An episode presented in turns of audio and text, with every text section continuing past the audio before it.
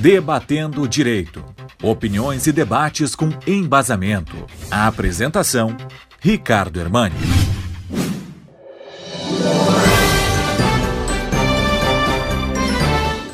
Nós todos assistimos chocados no último final de semana à trágica passagem da nossa cantora Marília Mendonça. Um luto nacional coletivo e que mais uma vez traz o debate sobre a segurança no transporte aéreo. Lembro bem, há muitos anos atrás, do caso do voo da TAM, que vitimou vários gaúchos, né? até porque foi é, o voo Porto Alegre-São Paulo.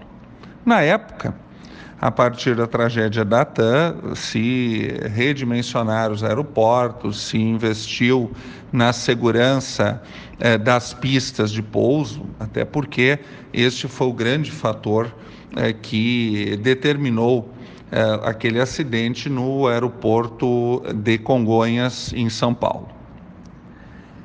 Agora, o acidente da cantora Marília Mendonça traz o debate para os pequenos aeroportos, os aeródromos regionais e locais. E também para um instituto muito interessante na ordem jurídica, que é o da servidão aeroportuária, ou seja, um, uma restrição que se impõe às propriedades que estão no entorno desses aeroportos regionais. A, a grande discussão que se põe é que o nível de fiscalização da ANAC em relação aos aeroportos que fazem o transporte comercial é muito maior, é muito mais eficiente, ao contrário do que a gente observa nesses pequenos aeroportos. Por exemplo, existe uma, pela Lei 7.565, que é o Código Brasileiro da Aeronáutica, a chamada Zona de Proteção de Aeródromos e de helipontos. E nesse particular das zonas de proteção de aeródromos, nós vamos verificar aquilo que eu mencionei há pouco, a chamada servidão aeronáutica. Ou seja, estas servidões eh, são típicas restrições da propriedade eh, privada daquelas, eh, daqueles empreendimentos de parques, enfim, de toda a propriedade que esteja no entorno de um aeroporto. E nesse particular, no caso específico que envolveu o acidente da cantora Marília Mendonça, a zona de proteção ela está, pela regra, até 4 quilômetros no entorno do aeródromo. As investigações preliminares dão conta, e já testemunham, obviamente, que houve o choque da aeronave numa linha de transmissão da CEMIG. Essa linha de transmissão em defesa se diz, olha, ela está a 5 quilômetros do, do aeródromo, do, logo não estaria no campo da zona de proteção. Bom, tem duas situações. Evidentemente, e mais uma vez temos que verificar uma tragédia para repensarmos as situações. 4 e 5 quilômetros para o transporte aéreo é nada.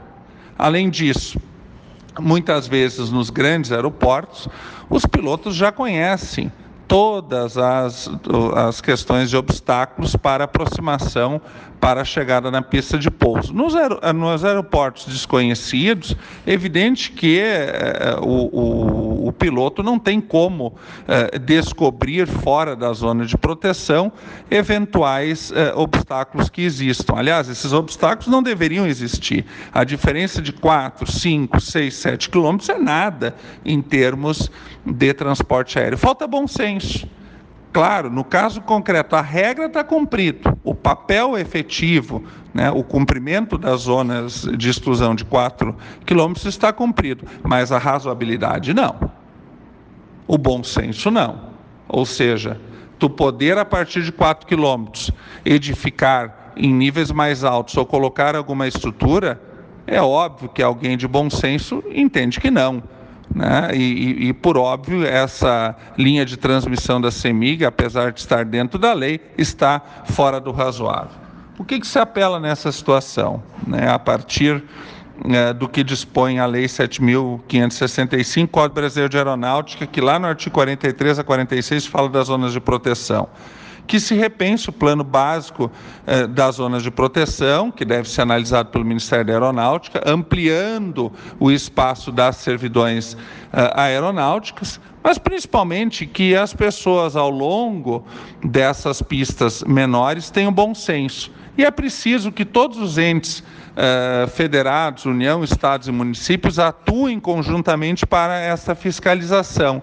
E é muito importante que essa fiscalização seja feita em todas as pistas de pouso, porque é muito comum os municípios fazerem festas aqui em Venâncio Aires, nós temos a FENACHIM, em Santa Cruz do Sul, a Oktoberfest, aliás, a Marília Mendonça, antes né, da, da pandemia, esteve ainda grávida na Oktoberfest de Santa Cruz do Sul, foi, foi muito marcante a passagem dela por lá.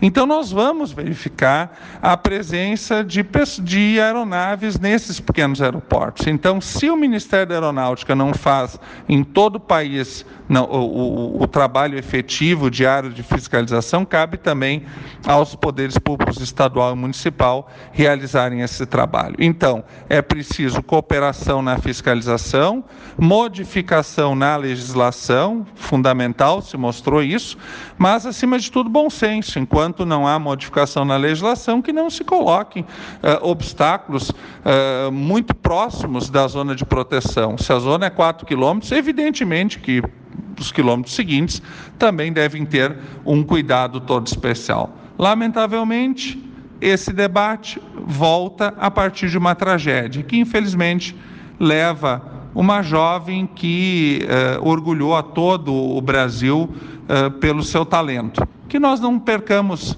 novos jovens, novos talentos para discutir outros temas de grande relevância. Um abraço a todos e eu espero temas mais felizes para as próximas semanas.